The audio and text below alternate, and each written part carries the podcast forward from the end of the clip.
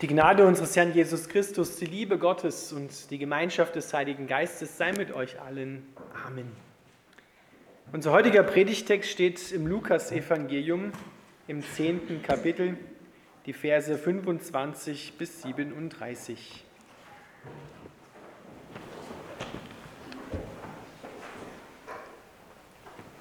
Ein Mann, der sich im Gesetz Moses besonders gut auskannte, stand eines Tages auf, um Jesus mit folgender Frage auf die Probe zu stellen. Meister, was muss ich tun, um das ewige Leben zu bekommen? Jesus erwiderte, was steht darüber im Gesetz Moses? Was liest du dort? Der Mann antwortete, du sollst den Herrn, deinen Gott, von ganzem Herzen, von ganzer Seele, mit deiner ganzen Kraft und all deinen Gedanken lieben und liebe deinen Nächsten wie dich selbst. Richtig bestätigte Jesus, tu das und du wirst leben. Der Mann wollte sich rechtfertigen, deshalb fragte er Jesus, und wer ist mein Nächster? Jesus antwortete, ein Mann befand sich auf der Straße von Jerusalem nach Jericho, als er von Räubern überfallen wurde. Sie raubten ihm seine Kleider und sein Geld, verprügelten ihn und ließen ihn halbtot am Straßenrand liegen. Zufällig kam ein jüdischer Priester vorbei. Doch als er den Mann, der dort liegen sah, als er den Mann dort liegen sah, wechselte er auf die andere Straßenseite und ging vorüber. Dann kam ein Tempeldiener, ein Levit, und sah ihn ebenfalls dort liegen. Doch auch er ging auf der anderen Straßenseite vorüber. Schließlich näherte sich ein Samariter. Als er den Mann sah, empfand er tiefes Mitleid mit ihm.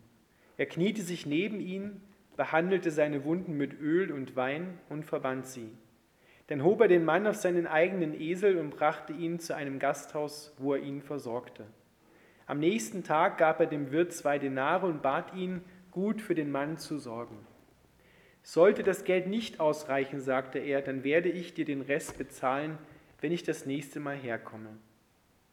Wer von den dreien war nun deiner Meinung nach der Nächste für den Mann, der von Räubern überfallen wurde? fragte Jesus.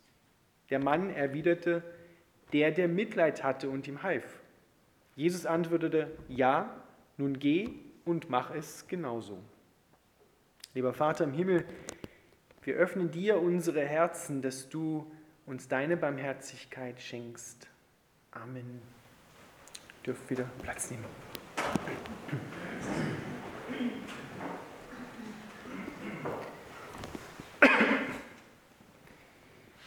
Ihr Lieben, das ist ein ganz bekanntes Gleichnis, der barmherzige Samariter. Und leider wird dieses Gleichnis, wenn man es schnell liest, so falsch verstanden. Es gibt nämlich einen Schlüsselsatz in diesem Text, der den gesamten Inhalt dieses Gleichnisses aufschließt. Aber fangen wir am Anfang an. Um was geht es eigentlich?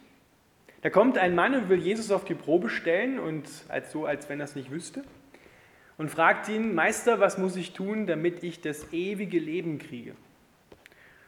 Und Jesus sagt, was liest du denn im Gesetz von Mose im Alten Testament? Was steht denn da? Und er sagt, ja, du sollst den Herrn, deinen Gott lieben und deinen Nächsten wie dich selbst. Das ist die Zusammenfassung aller Gebote und der Propheten im Alten Testament. Liebe Gott und deinen Nächsten wie dich selbst. Und Jesus sagt, wunderbar, tu das und du wirst leben. Ja, und fängt er an und sagt eben so, na, wer ist denn mein Nächster? Ja, er will ja Jesus eigentlich, er will ja nicht von ihm hören, was richtig ist, sondern er wollte ihn eigentlich überführen, dass er was Falsches sagt und sie dann gegen ihn vorgehen können. Und Jesus erzählt dann dieses Gleichnis. Es ist eine Geschichte aus dem Alltag, die sich so immer wieder auch ereignet hat. Weil die Straße von Jerusalem hinab nach Jericho war eine berühmt-berüchtigte Straße, die sehr gefährlich war in der damaligen Zeit. Wo wirklich Menschen, gerade Händler, mit ihren Waren ausgeraubt wurden. Und so geschieht es diesem Mann, von dem er da erzählt. Und er wird dann verprügelt und halbtot liegen gelassen. Dann kommt ein jüdischer Priester und danach ein Levit. Die wechseln die Straßenseite, haben kein Mitleid, kümmern sich nicht um den Mann, der da gerade am Sterben ist, gehen vorbei. Wir wissen nicht, warum sie vorbeigegangen sind. Alleine die Tatsache, dass sie vorübergegangen sind, ist schon schlimm genug. Vielleicht wollten sie sich nicht unrein machen. Es gab ja so kultische Gesetze für einen Priester und einen Tempeldiener. Durfte man keinen berühren, der mit Blut etwas zu tun hatte. Aber egal, sie gehen vorüber. Von ihnen hätte man es vielleicht erwartet sogar, dass sie sich um ihn kümmern. Und dann kommt ein Samariter. Da müssen wir uns genau anschauen, was ist ein Samariter? Es ist nicht der Samariter-Hilfsbund, den es heute noch gibt, der ist danach benannt worden, sondern ein Samariter ist eigentlich einer von einem Volk, das nördlich von Israel wohnt, die ursprünglich auch mal zum Volk Israel dazugehörten, sich dann aber abgespalten haben und jetzt eigentlich die verhassten Feinde Israels sind. Also Juden und Samariter konnten sich nicht ausstehen. Und genau dieser verhasste Feind von diesem Volk, der kümmert sich jetzt um den Juden, der da am Boden liegt. Eigentlich um, wenn man es jetzt vom Volk her sieht, um seinen Feind kümmert er sich. Er kniet sich hin und da steht, er hatte tiefes Mitleid mit ihm. Das müssen wir uns genau anschauen, denn genau dieses Wort kommt bei Jesus auch immer wieder vor. Er hatte tiefes Mitleid mit den Menschen, die in Not geraten sind, egal durch welche Umstände auch immer, durch eigenes Verschulden oder durch Fremdverschulden, aber er hatte tiefes Mitleid mit ihnen und ihrer Situation. Und da steht ein Wort im Griechischen, das meint, wörtlich, wenn man es wörtlich übersetzt, es drehte ihm die Eingeweide um oder es fuhr ihm in die Eingeweide. Ja? So tief ist dieses Erbarmen, dass, dass es in ihm richtig arbeitet. Das haben wir ja manchmal auch, wenn uns eine Not sehr berührt, dann nehmen wir uns das auch sozusagen zu Herzen. Und dann, dann spüren wir auch so, dass auch leiblich, körperlich, ja, wie uns das angeht, wie uns das betrifft. Und genauso geht es diesem Samariter. Er kniet sich neben ihm, behandelt seine Wunden mit Öl und Wein. Das waren die gängigen Erstversorgungsmittel und Heilmittel der damaligen Zeit zum Desinfizieren von Wunden. Dann hebt er ihn auf seinen Esel und bringt ihn zum nächsten Gasthaus, wo ihm dann geholfen wird. Und er versorgt ihn dort nicht, er übergibt ihn einfach und zahlt dafür, dass der Wirt das macht, sondern er versorgt ihn. Und weil er dann wahrscheinlich weiter muss, gibt er dem Wirt Geld, dass er ihn weiterpflegt. Und er sagt, ich will, wenn das nicht ausreicht, wenn ich das nächste Mal herkomme, alles bezahlen, damit dieser Mann gesund wird. Also er tut wirklich alles dafür. Und es war viel Geld, was er gegeben hat, damit dieser Mann gesund werden kann. Und jetzt fragt Jesus, und das ist unser Schlüsselsatz für das Verständnis des gesamten Textes, wer von den dreien war nun deiner Meinung nach der Nächste für den Mann, der von Räubern überfallen wurde? fragte Jesus. Da müssen wir genau achten drauf jetzt, aus welcher Blickrichtung will Jesus, dass der Mann jetzt auf diese Geschichte schaut. Er möchte, dass er nicht aus dem Blickwinkel vom Samariter auf den Mann, der am Boden liegt, der gerade verletzt ist und am Sterben ist, schaut, sondern er wechselt jetzt die Blickrichtung und sagt, wer ist der Nächste gewesen von dem, der überfallen worden ist. Also aus dem Blickwinkel dessen, der am Boden liegt, der überfallen worden ist. Wer ist der Nächste gewesen? Und er antwortet dann völlig richtig, der Mann, na, der, der Mitleid hatte und ihm half. Und jetzt sagt Jesus zu ihm, ja, nun geh und mach es genauso. Und da ist jetzt der Haken.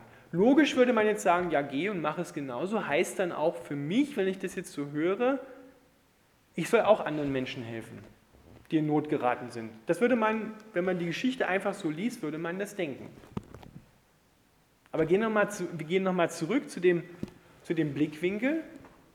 Der, der am Boden liegt, kann ja schlecht einem anderen helfen, sondern der braucht Hilfe. Und genau das ist es, was Jesus dem Mann eigentlich sagen will. Er sagt, geh hin und mach es genauso, nämlich nicht hilf, sondern lass dir helfen.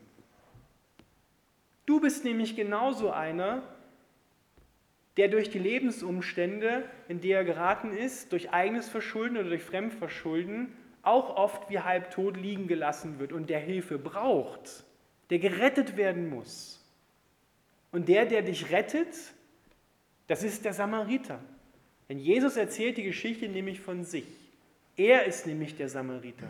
Er ist für die Juden und für viele Menschen auch heute eigentlich der, der von außen hereinkommt, mit dem man eigentlich nichts zu tun haben möchte, aber auf dessen Hilfe wir alle miteinander angewiesen sind. Der kümmert sich. Viele machen um das Leid anderer Menschen einen großen Bogen. Sie fragen zwar, wie geht's dir denn, aber die Antwort will eigentlich keiner hören. Das ist eine Floskel. Sie gehen vorüber, aus irgendwelchen Gründen, die wir nicht wissen und die auch jetzt zunächst einmal nicht wichtig sind. Aber sie haben kein Mitleid und sie können uns auch gar nicht helfen. Das macht Jesus an anderer Stelle immer wieder deutlich. Der Einzige, der dir wirklich helfen kann in deinem Leben, dich retten kann, von Grund auf retten kann, ist Jesus Christus. Der Samariter, der von außen hereinkommt, der oft bei den Juden damals und auch heute sogar verhasst ist mit dem niemand was zu tun haben will. In unserem Breitenkran ist es eher subtiler, vielleicht nicht so offen wie in anderen Ländern. Bei uns sagt man ja, Gott, der sitzt da, da oben, ein Mann mit einem weißen Bart auf der Wolke. Wie soll der denn mir helfen können? Guck dir doch an, was es alles an Leid gibt in der Welt. Greift er da auch nicht ein? Warum soll er gerade bei mir eingreifen? Mir hat Gott noch nie geholfen. Ich habe mir immer selber geholfen oder vielleicht auch andere Menschen. Mir geben andere Dinge Kraft, aber nicht Gott. Aber selber merkt man dann in der Haltung, wenn man demjenigen zuhört oder in sein eigenes Herz schaut, dass da doch vieles drin ist, was uns bitter gemacht hat, was uns enttäuscht zurückgelassen hat, halbtot liegen gelassen, wo sich keiner um uns gekümmert hat, wo wir jemanden dringend gebraucht hätten in unserer Not. Und das nicht nur bei den alltäglichen Schwierigkeiten, sondern wir reden ja hier nach der Ausgangsfrage davon, was bringt mir ewiges Leben? Das heißt also, wir reden hier davon, was hat Bestand auch über den Tod hinaus. Da geht es nicht nur mal um ein bisschen Alltagshilfe, dass mir jemand über die Straße helfe oder mir jemand über die Straße hilft, wenn ich das brauche, sondern hier geht es um ein grundlegendes Gerettetsein, um die Liebe, die wir im Herzen brauchen, damit wir auch unsere Nächsten und uns selber lieben können. Der barmherzige Samariter ist Jesus und er sagt zu dem Mann, lass dir helfen und durch ihn eigentlich seinem eigenen Volk und der Menschheit, lasst euch helfen. Paulus wird es dann später so sagen, lasst euch versöhnen mit Gott. Und dann könnt es auch untereinander wieder miteinander tun. Lasst euch versöhnen mit Gott. Das ist das Erste. Bevor du andere Menschen lieben kannst und dich selbst, musst du erfüllt sein mit der Liebe Gottes. Es muss zuerst zwischen dir und Gott stimmen. Und dann klappt es auch mit deinen Mitmenschen und mit dir selber. Dann kannst du dich auch bejahen und annehmen, trotz all dem, was nicht passt, was nicht mehr passt, was nicht mehr funktioniert oder auch nie mehr funktionieren wird dann hörst du dieses tiefe Ja Gottes zu deinem Leben, zu allem, was du bist und hast.